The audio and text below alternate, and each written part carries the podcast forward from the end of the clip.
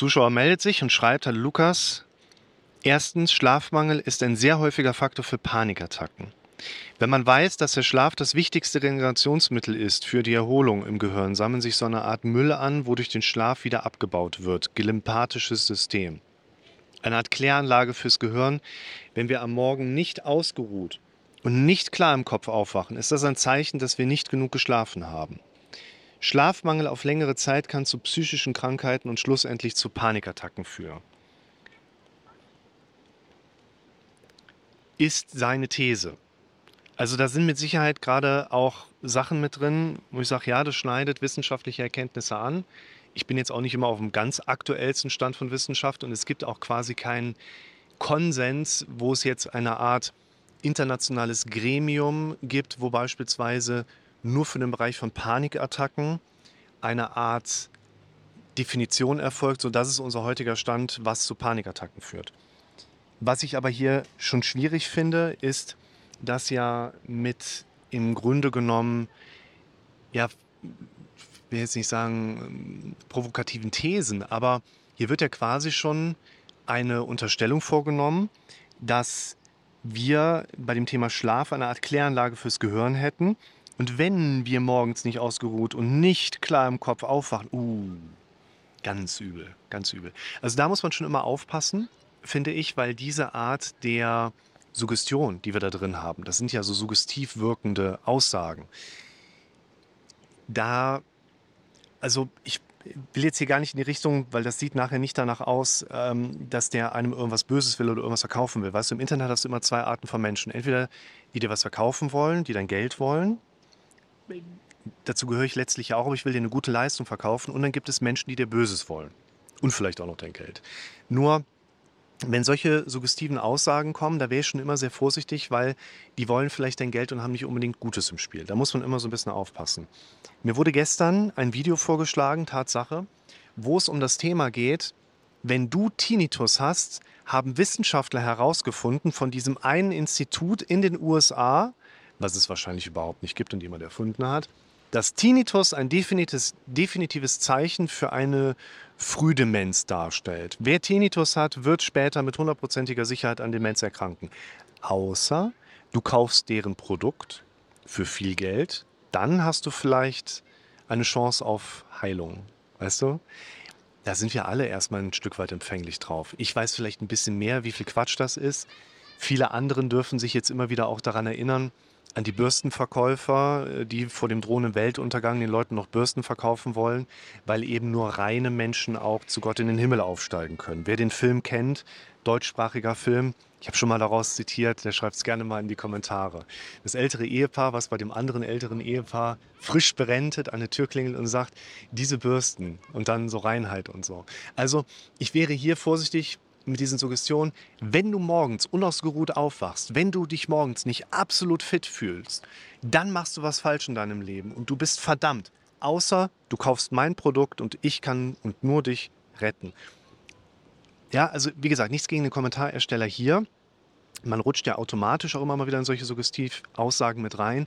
Nur ich würde sagen, diese beiden wunderbaren Kinder, die hindern mich jetzt seit zehneinhalb Jahren von einem Schlaf. Wenn du mit kleineren Kindern in den Urlaub fährst, dann bedeutet das erstmal nur schlecht schlafen woanders. Und wenn sie im Krabbelalter sind, dann nur hinterherlaufen, so nach dem Motto. Ja, dann ist das quasi Alltag nur woanders. Und an der Stelle würde ich sagen, wann bin ich das letzte Mal ausgeruht und vollkommen klar im Kopf aufgewacht? Das ist bei mir auch mindestens ein Jahrzehnt jetzt schon her. Und vorher habe ich jahrelang im Rettungsdienst gearbeitet, also da war ich sowieso dauerhaft schlafgeschädigt. Ich lasse mich aber davon jetzt gerade nicht beirren und sage, das könnte ja auch bei mir dann zu Panikattacken führen.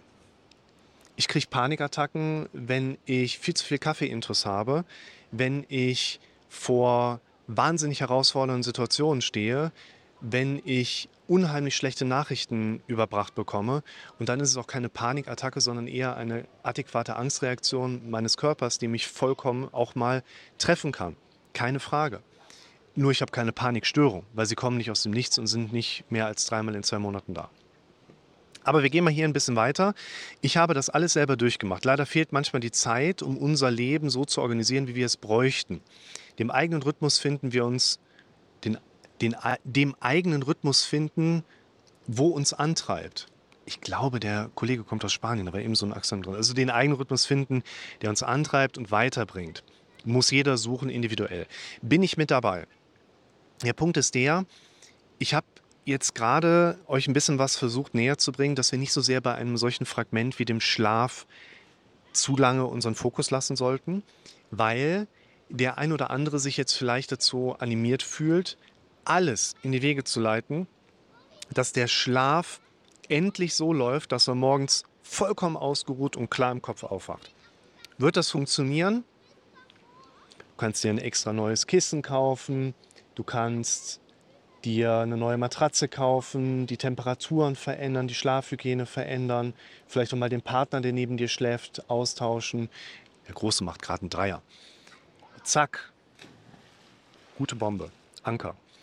Und dann geht es natürlich auch nachher in die Richtung, wenn das alles nicht fruchtet, da muss man eben auch mal über Nahrungsergänzungsmittel nachdenken, Melatonin, oder eben auch mal die Monatsration Benzodiazepine, vielleicht in Form von Zolpidem auch mal ein Präparat einwerfen.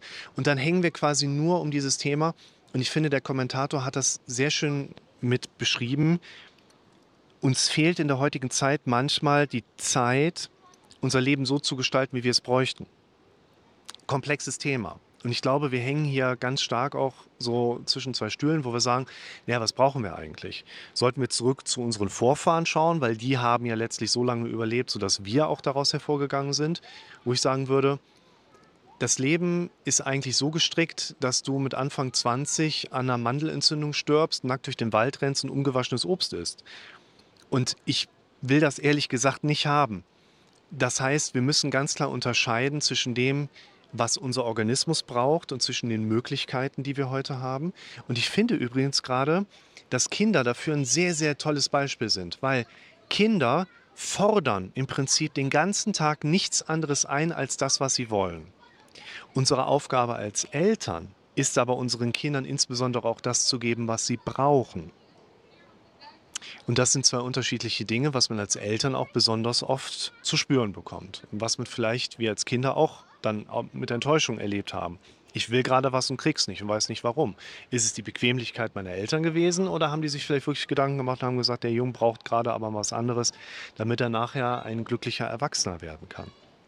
Und ich glaube, dass jeder von uns vor der Aufgabe, aber auch vor dem Potenzial steht, eben sein Leben so zu strukturieren, dass jeder für sich ein glückliches, gesundes und schönes Leben führen kann, indem er jeden Tag immer wieder sich mit Sachen beschäftigen kann, die sein Leben verschönern.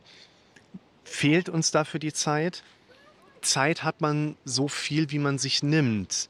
Und jetzt kommen natürlich Argumente für, ich habe aber einen Job und dann muss ich auch da, ja, bin ich mit dabei. Ich habe den Job, den ich mit am allermeisten wirklich nicht ausgestanden habe, es lag nicht am Job selber, das lag an den Leuten, das lag an den Umgangsformen mit den Mitarbeitern. Als Betriebssanitäter habe ich mal in einem größeren Freizeitpark in Westdeutschland gearbeitet.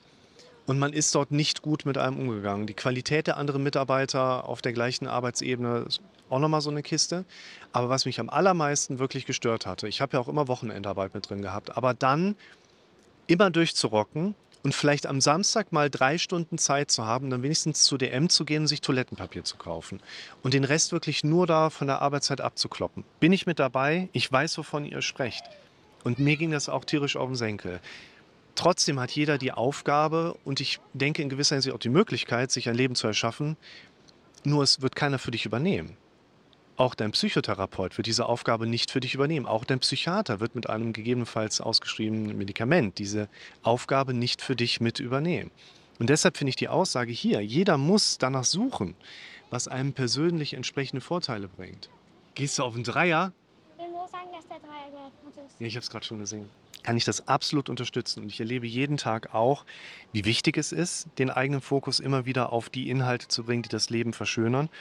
Aber auch, wie schwierig das teilweise ist, da tatsächlich mit am Ball zu bleiben. Und das habe ich mir vorher mal so ein bisschen ein paar Notizen gemacht, so zusammengeschrieben, wären für mich die Alternativen, um jetzt mal diesen Modus zu erweitern.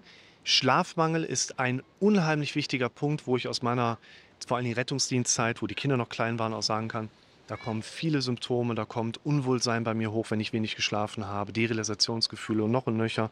Aber versucht mal, das mit dem Schlaf in den Griff zu bekommen und euch vor allen Dingen auch mit um die alternativen Aufgaben zu kümmern und einfach auch mal wieder hier auf die Frage zu kommen, wie viele positive, negative Aspekte sind einfach in deinem täglichen mentalen Erleben mit drin. Das ist ein wichtiger Punkt, der eben auch irgendwann Paniksituationen mit erzeugen kann. Schaut in meinen Kanal rein. Ich habe bestimmt allein 40 Videos nur gemacht um das Thema Panikstörung oder Panikattacken. Da werdet ihr ganz viel zu finden. Und vor allen Dingen, checkt mal euer Leben darauf, wie oft arbeitet ihr eigentlich auf Dinge hin, die euer Leben konkret wirklich verbessern. Oder, vielleicht auch noch gerade noch ganz kurz hinterhergeworfen, du kannst alles versuchen, in gerade Bahn zu bringen. Alles versuchen, um alles in trockene Tücher zu bringen. Wenn du trotzdem eine Sache in deinem Leben hast, wo du Dreck am Stecken hast, werden vielleicht, wenn sich das bei dir in Panikattacken ausgeprägt hat, diese dann doch entsprechend auch längere Zeit bleiben. Und ansonsten kann ich euch auch hier nochmal mitgeben, nehmt solche Kommentare wie jetzt diesen Einwurf, Schlaf ist ein ganz wichtiger Punkt, wirklich auch mal mit ernst, weil wir heute irgendwie alle zu wenig schlafen gefühlt. Und versucht auch so ein bisschen aufs Drumherum zu gucken. Und ich gehe jetzt mal gucken, wie der vom Dreier springt.